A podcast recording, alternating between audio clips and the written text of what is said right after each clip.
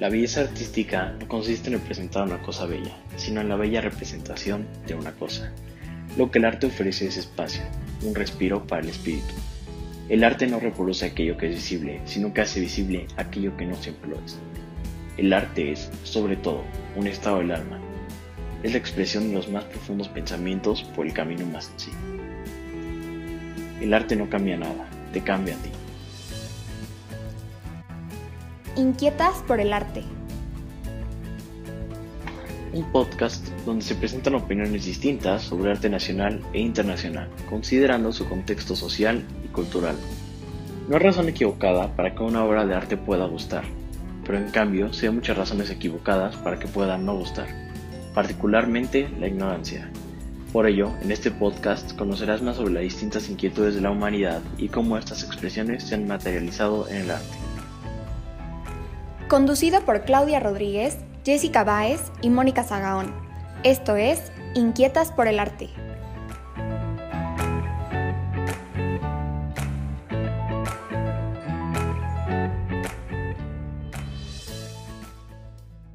Para todos nuestros inquietos e inquietas por el arte, queremos darles la bienvenida nuevamente a este programa especial de Semana Santa y de Pascua.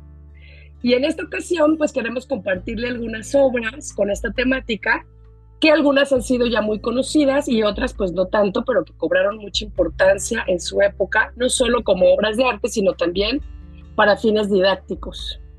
Yo soy Claudia Rodríguez y pues ya nos conocen muy bien a todas. Estoy aquí siempre en compañía de mis queridas amigas y colegas, también historiadoras de arte, Mónica Zagaón y Jessica Báez. ¿Cómo están, chicas? Hola, ¿qué tal?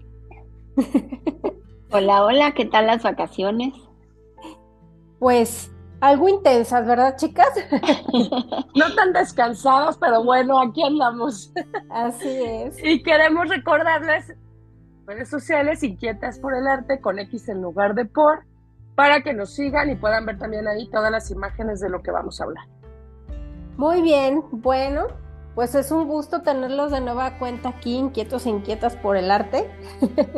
Antes de pasar al análisis de obra que tenemos preparada para todos ustedes, les queremos em, platicar un poco acerca de cómo surgió y cómo se fue desarrollando la figura de Jesucristo a través pues de todos los años, ¿no? Pues verán. Súper interesante, ¿eh? porque no todo, no siempre fue como lo vemos. Así es. bueno, pues miren, las imágenes en la historia del catolicismo cumplían un doble propósito en la Iglesia Católica, que era el de reforzar la fe del espectador y enseñar la religión. La Iglesia Católica desde sus inicios apoyó la producción de imágenes que decoraba sus iglesias y edificaciones para la alfabetización de sus fieles y encontró en el arte un vehículo para la enseñanza en la fe católica. Ahora bien, debido a que no se tiene ninguna referencia o descripción de la apariencia física de Jesucristo, ni tampoco de Dios, ¿verdad?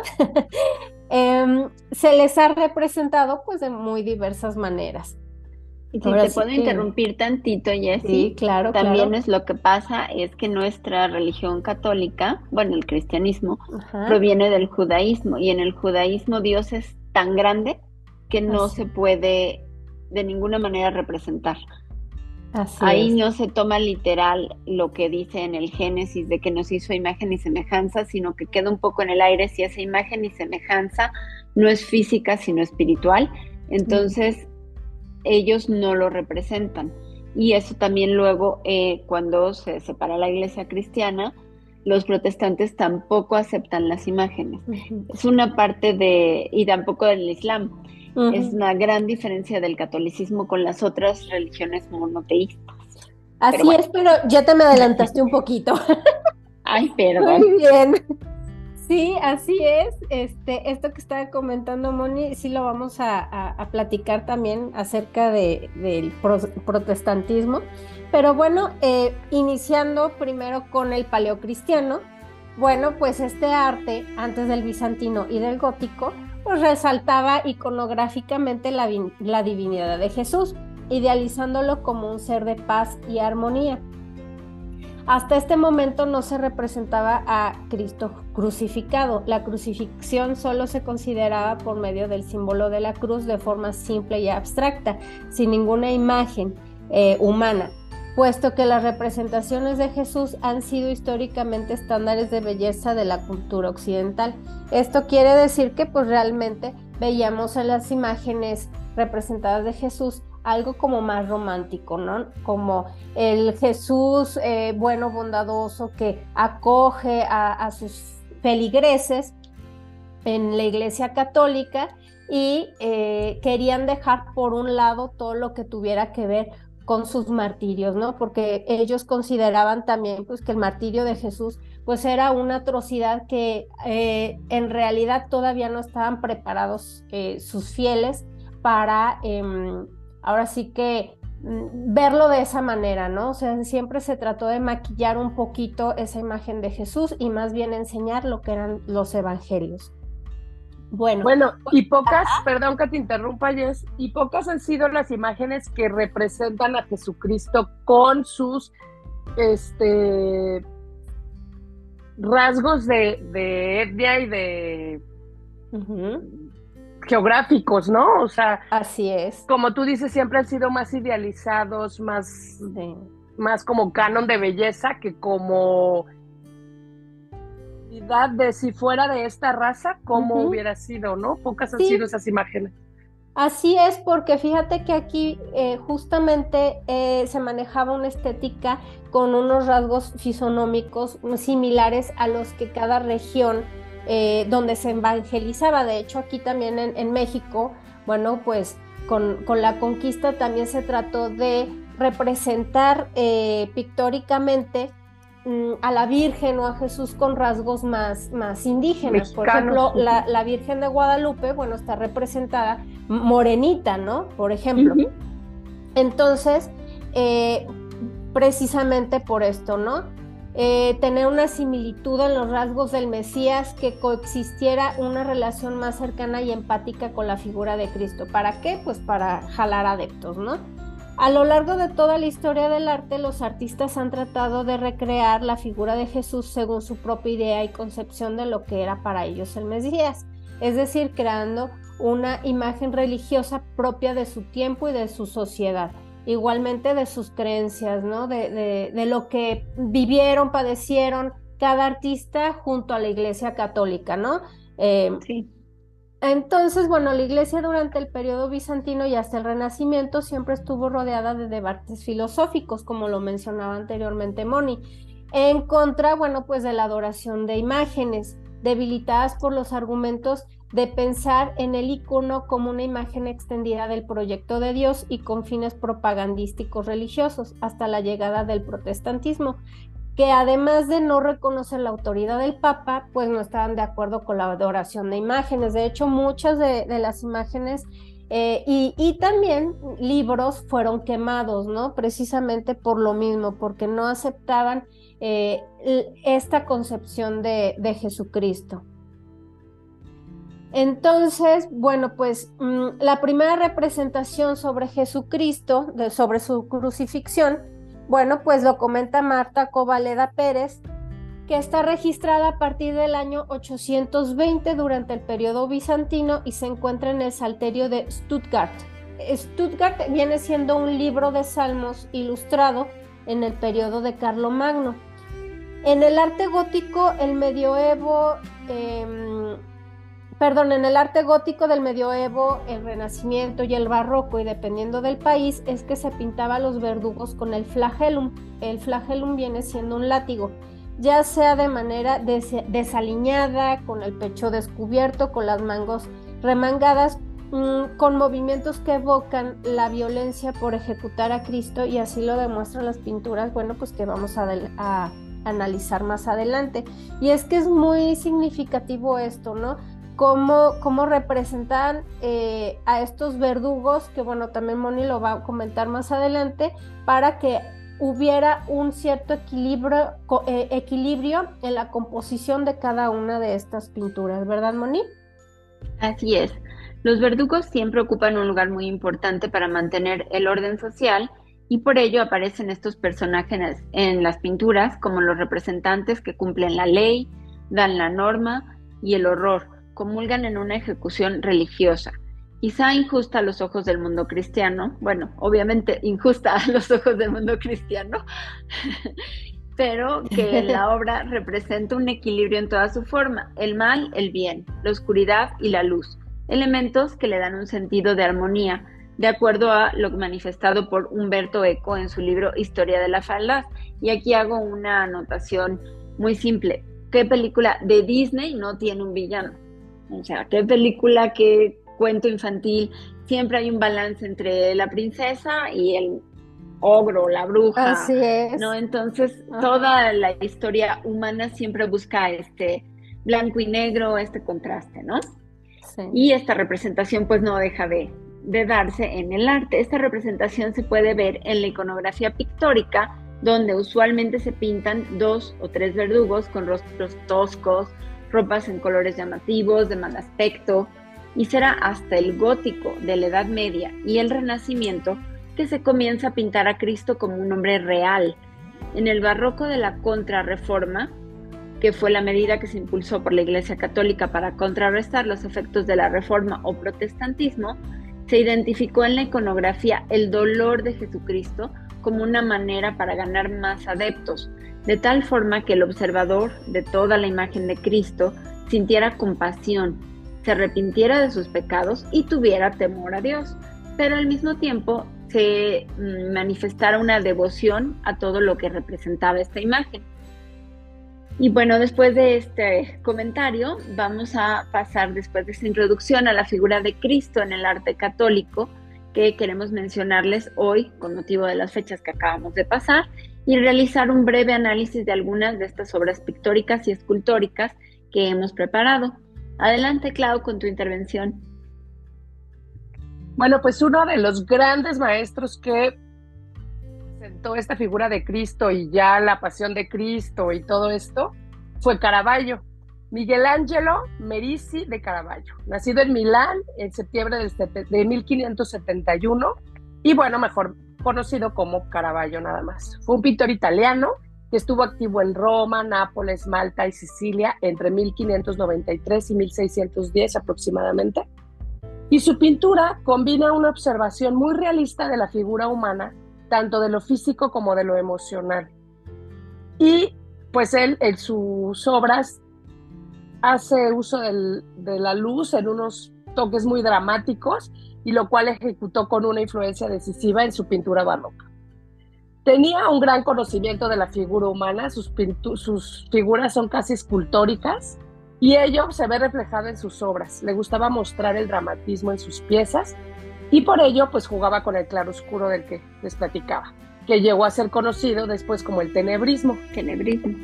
Así es. Esta técnica se convirtió en un elemento estilístico dominante de su obra, oscureciendo las obras, pues transfigurando estos objetos en brillante, con brillantes halos de luz, lo que le daba mucho movimiento y también mucho dramatismo a su pintura. Expresó pues momentos y escenas cruciales, a menudo con luchas violentas, tortura y muerte. Trabajaba muy rápido con modelos al natural, prescindiendo de los bocetos para trabajar directamente sobre el lienzo. Su influencia, su influencia, como ya mencioné, fue profunda en el nuevo estilo barroco que emergió del manierismo y se puede rastrear en las obras de los grandes maestros como Pedro Pablo Rubens, José de Rivera, Rembrandt y Diego Velázquez y también influyó a muchos artistas posteriores a él que fueron llamados caraballistas o tenebristas. Varias de estas obras que les queremos platicar, una de ellas es la, la flagelación de Cristo, hecha por Caravaggio, del estilo barroco, que es una obra que fue encargada por la familia Di Franco, capilla de la iglesia, ¿verdad, Jess? Así es, eh, esta capilla se encuentra, eh, bueno, es la capilla de iglesia de San Domenico Maggiore, para cuya iglesia Caravaggio ya había pintado las siete obras de la misericordia. En 1972 la flagelación de Cristo fue trasladada al Museo de Campo di Monte.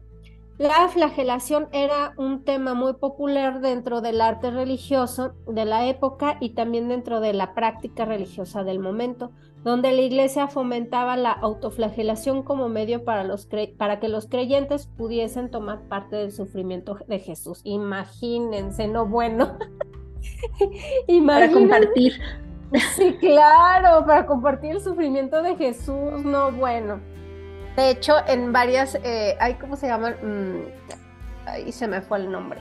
Em, ay, se me fue el nombre. Bueno, eh, son representaciones precisamente del, de la muerte de ah, las representaciones de la pasión o de la pasión. Sí, sí, sí. Sí, las peregrinaciones y los oficios que se, hacen en Semana Santa. Ajá, la palabra. Pero bueno, este, ahí sí algún radio escucha, se acuerda de la palabrita, pues ahí háganoslo saber, por favor. eh, bueno, sí, todavía hacen, bueno, no sé si todavía, pero hasta hace poco tiempo hacían ese tipo de flagelaciones en vivo.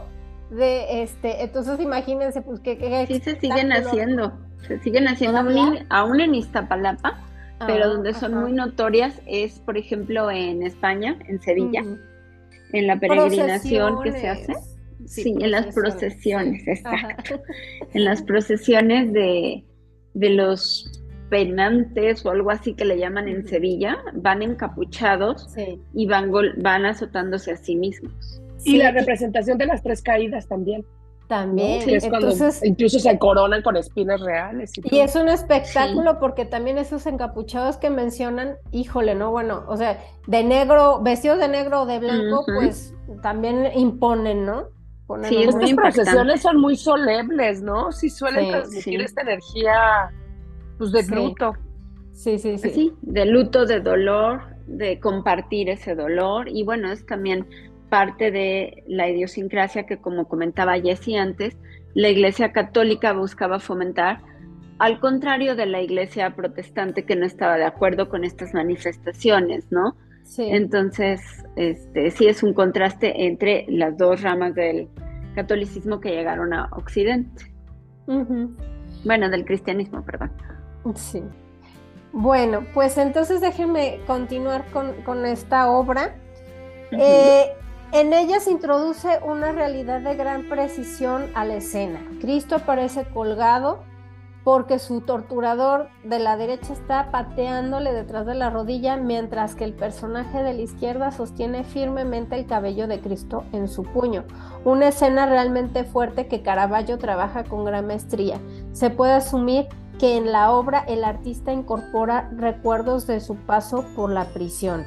Y, esto, esto también recuerda lo que estaba comentando Moni hace un momento acerca precisamente de los verdugos, ¿no? En esta obra son tres verdugos y, ese claro oscuro también muy, muy representativo de Caravaggio, que también lo mencionaba Clau hace un momento, ¿no? Entonces sí vale la pena que, si tienen tiempo, mm, entrar a nuestro Facebook o Instagram, ahí vamos a estar subiendo estas estas obras pictóricas. Así es, Jessy, como esta que acabas de mencionar, hay varias de Caravaggio haciendo alusión a la pasión de Cristo, y otra de ellas es Cristo en la columna, que es igualmente una pintura donde se maneja con gran maestría el claroscuro. Este Cristo está atado a la columna, es la obra de mayor formato de varias que se conocen del mismo tema que hizo Cabravallo después, porque tuvieron tanto éxito que varias familias quisieron encargarle estas, este, esta misma escena y entonces hizo otras este, más pequeñas, de menor formato, pero dicen que no son tan dramáticas como esta original del Cristo de la Colombia.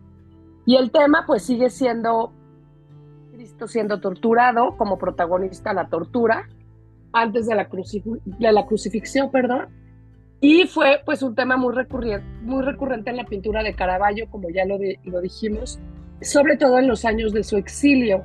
Pues como ya mencionabas, yo creo que el artista pudo plasmar ahí su propio sufrimiento, ¿no? Ahí se dio vuelo. Claro. Siendo la tortura de este protagonista, también es muy conmovedora, ¿no? Y además resalta en esta pintura este, la imagen del Cristo, es de una belleza impresionante y además la luz que da al cuerpo de, del Cristo parece escultórico, parece siendo sí, se sacado de la, pintura, exactamente, parece que sobresale. Y los verdugos atrás todavía están con algo de luz, pero todavía muy en las sombras. Es muy bella esa pintura, parece que, que se destaca el cuerpo casi escultórico, me parece, del Cristo. Sí, además, qué cuerpo, o sea, bueno, no quiero ser irrespetuosa, pero vamos a lo que decía Jessie en un principio, ¿no? Se buscaba también conquistar al pueblo con estas imágenes idealizadas, que aparte, como también decían ustedes antes, pues no era un Cristo que pareciera provenir de la región de Israel, ¿no? De Judea, sino parecían pues los modelos que son los que usaban, que eran e modelos italianos o franceses o ingleses. En el caso de Caravaggio seguramente eran modelos italianos, ¿no? Sí, e incluso pues recuerden que, que acabamos de salir del Renacimiento, que eran precisamente eh, estas evocaciones de todos los cuerpos perfectos del clásico romano y del clásico griego. Entonces salimos del Renacimiento para entrar en el barroco, donde, de donde es este, la obra de Caravaggio, entonces pues por eso sigue todavía viendo ese cuerpo perfecto, ¿no? Porque recordemos que en el medioevo, con el gótico, pues estos cuerpos no eran ni en el bizantino. Tan proporcionados, exacto. entonces estamos, acordémonos que es em, dejar de ver a Dios, ¿sí? Para ver ahora eh, al humano como antropocentrismo, ¿no? O sea, ser, este, ver ahora al humano como la perfección y no a Dios. Así es, y es también darle tal importancia a este humano que es el humano de los humanos, ¿no? Porque es Dios hecho hombre. Entonces esta belleza es como comenta Jessie, la belleza clásica que los griegos y romanos reflejaban en sus esculturas con cuerpos perfectos para los hombres de su época, que para ellos eran generalmente sus dioses, ¿no? Entonces hay este reflejo, este, pues no es un guiño, es más allá de un guiño hacia lo clásico y se encuentra pues muy claramente en la pintura de Caravaggio, aunque él ya pasa a ser barroco, pero este manejo de la luz y del volumen y del tipo de cuerpo y todo, pues es muy clásico, ¿no? Claro, tiene que haber secuelas, ¿no? De ello también todavía, porque además pues tuvo que haber aprendido ¿no? De, ellos. Entonces, es muy significativa en esta obra, como bien decimos, el cuerpo de Jesucristo, porque además de la diferencia con los claroscuros, el cuerpo de Jesucristo en esta obra destaca con no, pues sí, sí destaca, ya, ya se los dije. Ahora, aunque sea por curiosidad, vean la página.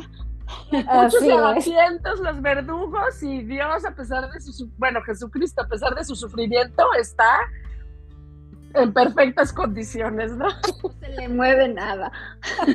Y para estas alturas, pues la pintura de Caravaggio ya ha evolucionado a, lo que era el tenebrismo y esto, donde su, su paleta se ha limitado muchísimo a ocres, amarillos blanquecinos y prácticamente, ¿no? Terrosos. Esa es la gama en la que se va reduciendo la pintura de, de Caravaggio. Y pues bueno, como ya dijimos, no es raro el uso de la tortura, en, este tema de Caravaggio, pues él se identificaba con su propia vida. Y pues la luz y la crudeza de sus personajes hacen que el pintor logre un cuadro de gran dramatismo. Lo mismo pasa con La coronación de espinas, que es una obra muy dramática, este, donde no se deja ver tanto el cuerpo de Jesucristo en esta pieza, pero igual destaca con la luz que, que provee al cuerpo de Jesucristo y los verdugos en las sombras y en las tinieblas, ¿no? Es una obra que forma parte de un conjunto dedicado a la pasión de Cristo y muestra pues cómo es torturado por estos tres hombres. Uno le sujeta las manos para impedir su defensa, otro le pone la corona de espinas y el tercero pues lo está golpeando. Son obras muy dramáticas. Este, es muy posible que tenga raíces autobiográficas, como ya lo dijimos, que estuvo este, tu vida transcurrió en peleas, detenciones y, y demás. Bien tranquilo, Caravaggio. Así es. Y de hecho, fíjense que esta, esta obra pictórica también, eh, si nos damos cuenta, los verdugos tienen un poco de mm, facciones caricaturescas, ¿no? Entonces es parte también, digamos, de burlarse un poco de la ley medio malvados, ¿no? medio, Sí, que era también lo que estaban comentando ustedes ahorita, pues que Caravaggio estuvo muy inmiscuido en este tipo de, peleas, de tabernas y bueno, en fin, entonces la, la, la, autoridad pues siempre la veía eh, un poco, se burlaba de la autoridad, vaya, ¿no?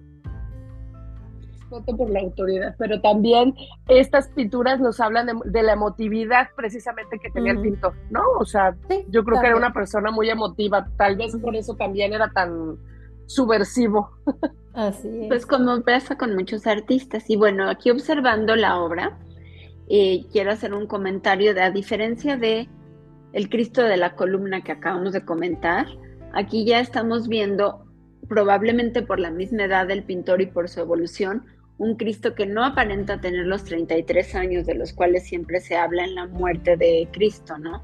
Ya se ve una persona madura, ya no tiene la musculatura marcada, ya eh, es una obra maestra también, ¿no? Pero ya se, ve una transición en la, piel, ¿no? que quizá tenga que ver incluso con el propio cuerpo del pintor. Digo, no lo sé, esta es una deducción mía, pero es como empieza él a verse deteriorado, ¿no? Así es, ¿eh? Ya no está reflejando una transición, una transición en, ir dejando de lado todos estos cánones de belleza griegos y romanos, y, vamos a este tenebrismo muy impactante, más fuerte y mucho, muy realista, ¿no? Más dramático. Sí. Pero su Cristo es un Cristo mayor, ya no es, este ya no es un Cristo joven, este ya es un Cristo mayor. Cuerpazo. No, ya inclusive la pintura, inclusive la pintura ya no deja ver tanto del cuerpo de Cristo. No, ya la importancia se da en el claro oscuro, precisamente. Así es. Bueno, pues ahora les vamos a comentar otras obras, em, otras obras eh, muy, muy interesantes, como son las de Miguel Ángel Bonarroti, ¿verdad, Moni? Sí, yo les quiero empezar a platicar ahorita sobre Miguel Ángel Bonarotti, que todos lo conocemos y todos hemos visto la, una de sus piedades, que es la más conocida, pero como vamos a hablar de la piedad, les voy a platicar un poquito qué es la piedad, ¿no? Porque se dice la piedad, pero pues, ¿qué es la piedad? Bueno, según el diccionario de la lengua española, de la Real Academia, se dice que la piedad es la virtud que inspira por el amor a Dios la tierna devoción a las cosas santas y por el amor al prójimo, los actos de amor y compasión. El tema de la piedad siempre se ha representado de manera tormentosa ante la situación que protagoniza la Virgen María y su Hijo Jesús. Sin embargo, Miguel Ángel irá más allá y realizará una piedad, la primera, que va a plasmar armonía, belleza y equilibrio, dejando de un lado el excesivo dolor pero a lo que nosotros nos queremos referir hoy y platicarles de las tres esculturas que Miguel Ángel realizó a lo largo de su vida, bueno, más o menos de 50 años de su vida, en las que plasma este tema, es la importancia que tiene, este, ay, perdón, ¿eh? se me cayó el audífono, es la importancia que tiene este tema para el artista. Como decíamos antes, muchas veces los artistas se identifican con un momento, una circunstancia, una situación con su vida personal. Y Miguel Ángel no tuvo una relación de familia muy real, nunca estuvo cerca de su madre y para él este tema de la conexión que hay entre la madre, cómo recibe el cuerpo del hijo después de la crucifixión y ese dolor que los une en ese momento, yo creo que es algo que a él lo marcó y por eso le hizo tanta, pues tanta impresión y lo, lo fue repitiendo a lo largo de su carrera, ¿no? No sé ustedes qué opinen, chicas. Pues sí, Moni, yo creo que como bien lo dices, eh, el dolor que representa Miguel, Miguel Ángel eh, en las piedad, en cada una de las tres piedades que, que esculpió, pues tiene que ver con su dolor y el dolor de no, no, de no tener a su madre cerca, pues es lo que ya en repetidas ocasiones hemos comentado en otros programas, ¿no? Que el arte, esa es la virtud del arte, el conectar al creador con su dolor. ¿Para qué? Para eh, como catarsis, para eh, poder crear estas, estas obras desde la intuición. Y en estas obras, pues realmente Miguel Ángel Bonarroti sí, sí, este, nos evocas ese dolor, sí nos transmite todo ese, ese sentimiento que él tenía, ¿no, Clau? Exactamente, Jess. Es como esa conexión que acabas de mencionar, que si bien el artista plasma la obra y además logra reflejar al espectador, porque ves esta pieza de, de la piedad y y te, te impacta, te causa una emoción, ¿no? Existen tres esculturas con este tema realizadas por el gran artista del Renacimiento italiano. Sin lugar a dudas, todos hemos visto en algún momento la imagen de la famosa de, mm, de, la más famosa de ellas, que es la que se encuentra dentro de la Basílica de San Pedro en Roma. El tema de la pasión de Cristo y sobre todo el momento de la deposición de su cadáver y la entrega del cuerpo a su madre fueron constantes en la vida del artista. De hecho, a mí me tocó verla, eh, la piedad, precisamente en el Vaticano. No, no, no, imposible. Un gentío, no, que los chinitos, como siempre. Qué horror, qué horror, no poder disfrutar de estas piezas así con tranquilidad, ¿verdad? Sí, que los orientales, como siempre, no sé si eran chinos, coreanos, japoneses, no sé, pero siempre eran los primeros en llegar al, a la obra. Van en grupos inmensos, además. Sí, entonces, y nada más lo chistoso es que nada más llegan, toman la foto y se van. O sea, ni siquiera la aprecian, entonces dices, ay, pues por lo menos déjenme apreciarla a mí, ¿no? Un rato. Pero bueno.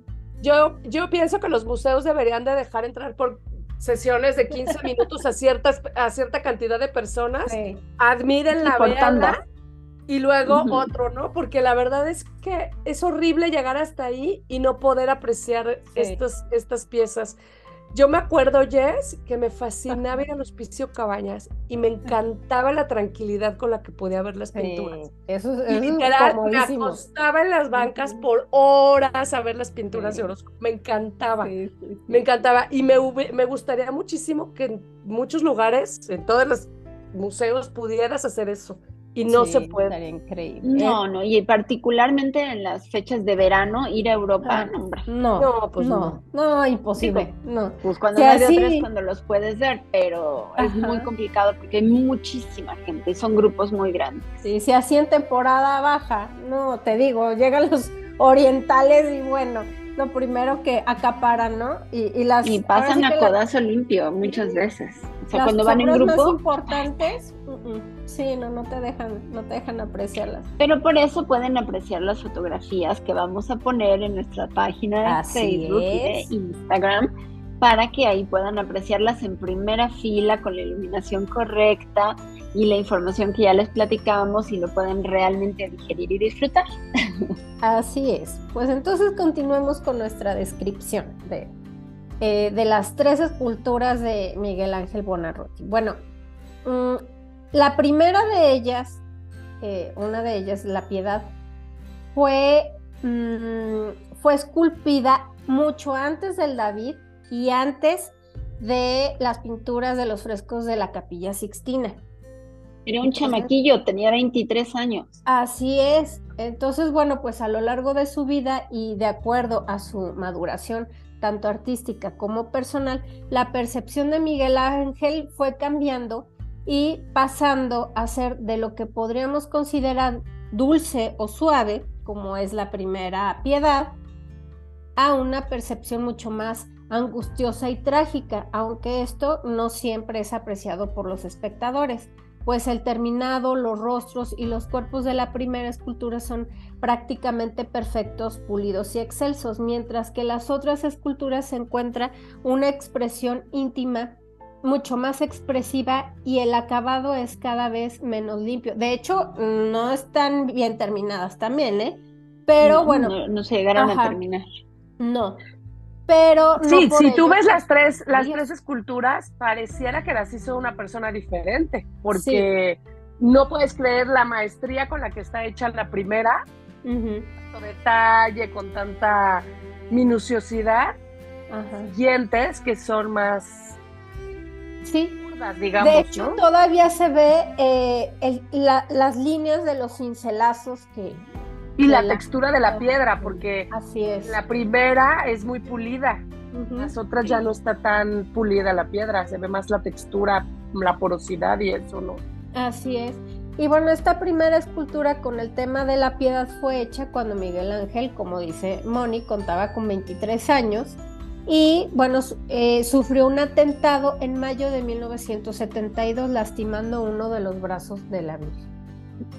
Sí, hay una persona que no estaba muy bien de sus capacidades, venía de Australia y este y pues no sé, había menos vigilancia, por supuesto, en los museos en esa época que ahora, y tomó un machete y empezó a golpear la, la escultura y sí la lastimó. Por eso también ahora se aprecia mucho menos, porque después de los atentados, las grandes obras también pasó con eh, la Gioconda en París. En el Louvre les ponen protección de vidrio y ya no tienes esa sensación de cercanía, de casi poder tocar la pieza, aunque obviamente no la vas a tocar, pero ya no puedes tener esta cercanía y pues es que tienen que proteger las obras porque pues siempre hay alguien un poquito y ese respeto. Y, y bueno, no sé si ustedes coincidan conmigo, pero también esas pinceladas ya no se aprecian tanto precisamente por ese vidrio, ¿no? Justo es lo que te iba a decir, a mí me fascina ver las pinturas lo más cerca que me permitan, porque la textura de la pincelada, el movimiento se aprecia distinto o, o, la ausencia de esa pincelada, porque hay pinturas muy sobadas, muy planas, y eso también se aprecia mucho y con el vidrio ya no. Ya de por sí con la distancia que te piden, ¿no? Que no te puedas acercar tanto. Y ahora estas protecciones, pues ya no es lo mismo. Sí, le pierdes mucha espontaneidad, pero bueno, pues disfrutemos las buenas imágenes que tenemos al menos, porque si ya tocarlas ya nunca nos van a dejar. No, pues no. Bueno, yo voy a continuar ahora con las otras dos piedades que ya, ya veo que no son las favoritas de mis compañeras, ¿verdad? Pero estas otras dos interpretaciones del mismo momento de la deposición de Cristo, que serían la piedad y el contacto con su madre, tienen la virtud de haber sido realizadas pues casi con 50 años de diferencia de la primera, pero muestran una madurez espiritual del, del artista, de Miguel Ángel, que por supuesto no tenía cuando tenía la maestría y la habilidad manual que tenía a los 23, ¿no? La segunda de estas esculturas es la Piedad, conocida como Bandini o la Piedad Fiorentina, y fue realizada por Miguel Ángel aproximadamente cuando él tenía 72 años de edad. Eh, se le conoce como Piedad Bandini por ser un encargo de la familia Bandini y se puede ver en el Museo de la Ópera de Florencia. Esta fue recientemente restaurada y hay un tema interesante al respecto de lo que decíamos de que es una pieza inacabada. Se decía hasta esta restauración que era una pieza inacabada porque Miguel Ángel se había frustrado al estarla esculpiendo y querer cambiar la posición de una de las piernas del Cristo y como al estarla trabajando se le había fracturado, se había enojado y con el mismo cincel y martillo lastimó él la pieza y no la terminó. Pero ahora que se hizo la restauración, se dieron cuenta que a lo mejor sí sucedió eso, pero por lo que no continuó haciendo la pieza fue porque el mármol era defectuoso, entonces la abandonó y por eso no se terminó la obra a cabalidad. Sin embargo, lo que es también rescatable de esta pieza es el dramatismo, ¿no? Aquí ya no vemos a la madre sentada, a la madre joven que parece casi una niña con el bebé en brazos cuando hablamos de la primera piedad. Ya es una mujer desdibujada, es un Cristo que se deja caer.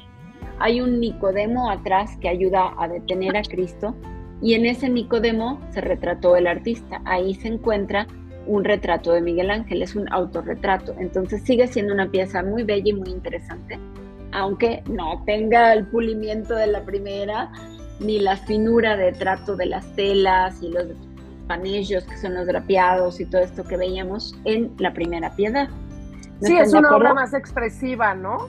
De hecho, es ya mucho más expresionista. Si ustedes se fijan. El...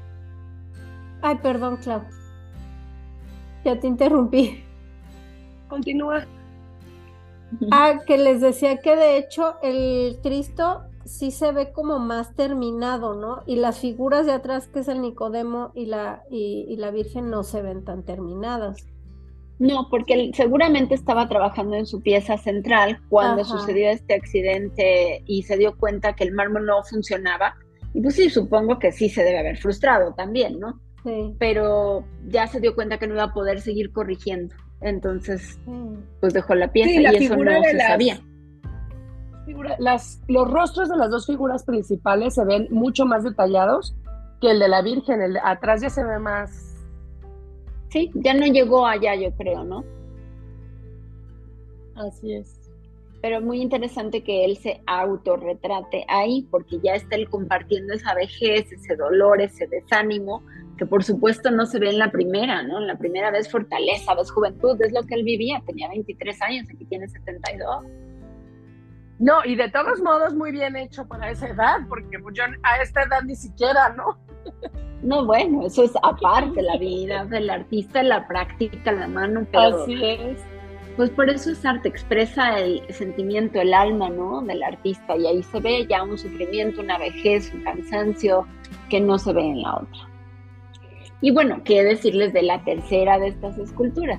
Ya estamos hablando de la Piedad Rondanini, también un encargo de la familia Rondanini, que se comenzó a realizar más o menos al mismo tiempo que estaba haciendo la segunda, un poquito después, y actualmente se encuentra en el Castillo Sforzesco de Milán, en la ciudad de Milán, y la realizó cuando ya era un anciano, comenzándola alrededor de los 77 años, y la siguió trabajando hasta su muerte en 1564, por eso tampoco está terminada, y la encontraron en su taller cuando él murió. Entonces no se sabe exactamente si la trabajó hasta sus últimos días, pero sí fue de sus últimas piezas, ¿no?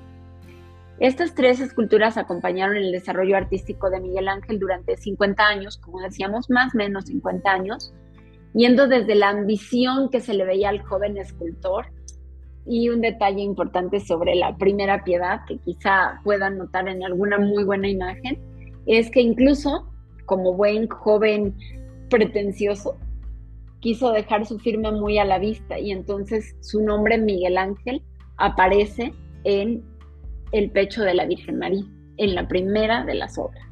Mientras en la segunda, ya les comentaba, se encuentra su identificación personal con Nicodemo, donde es un autorretrato, pero ya es protagónico, pero atrás, y en la piedad de Rondanini ya se habla de una reflexión sobre su propia muerte, ¿no? Ya puedes notar ese abandono a, su propia muerte, a su propio fin.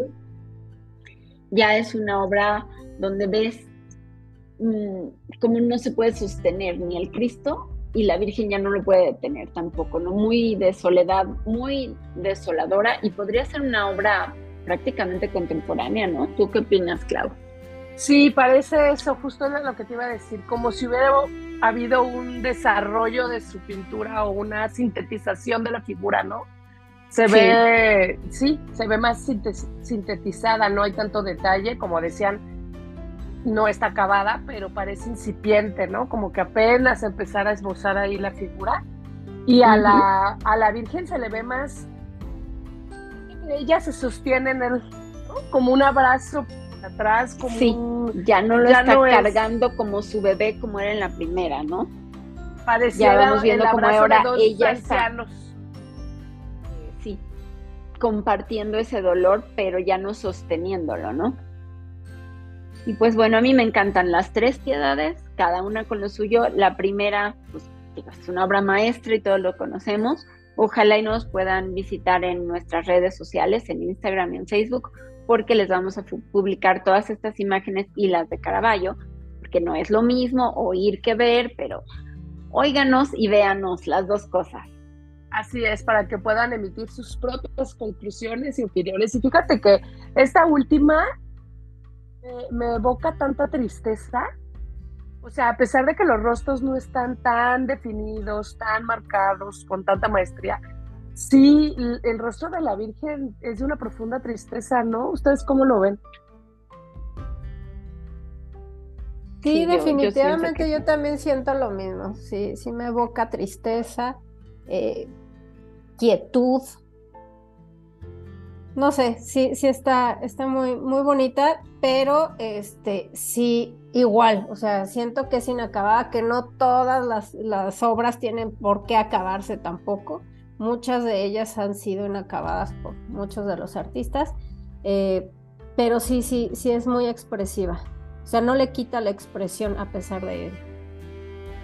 Simplifica, como decía Clau, ¿no? Simplifica todo el sentimiento. Ya no hay toda la parafernalia, como decíamos, de los drapeados, de la ropa, el tamaño monumental de la Virgen y y Cristo acostado ya están de pie, ya es una pieza vertical, todas son esculturas de bulto que se pueden ver por todas sus partes pero esta ya se ve como concretando toda la experiencia, ¿no? De vida y llegando a un resumen.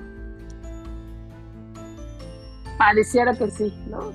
Pareciera que esa es la síntesis con la que culminó esta, esta este triduo, digamos, ¿no? Ajá. De piedades. Pues bueno, el tiempo nos apremia, chicos, y como siempre, pues nos quedamos con ganas de seguir platicando. Y pues además hay muchísimas piezas de las que podríamos hablar que abordan esta temática y pues no acabaríamos. Así que el día de hoy tenemos que despedirnos y esperamos dejarlos picados y con algo de curiosidad, como dijo Moni, para que pues vayan a revisar nuestras redes sociales, nos invitamos para que puedan verlas. Recuerden que es Inquietas por el Arte con X en lugar de por. Y pues esto fue Inquietas, por, el arte. Por el arte. Chao, hasta la próxima.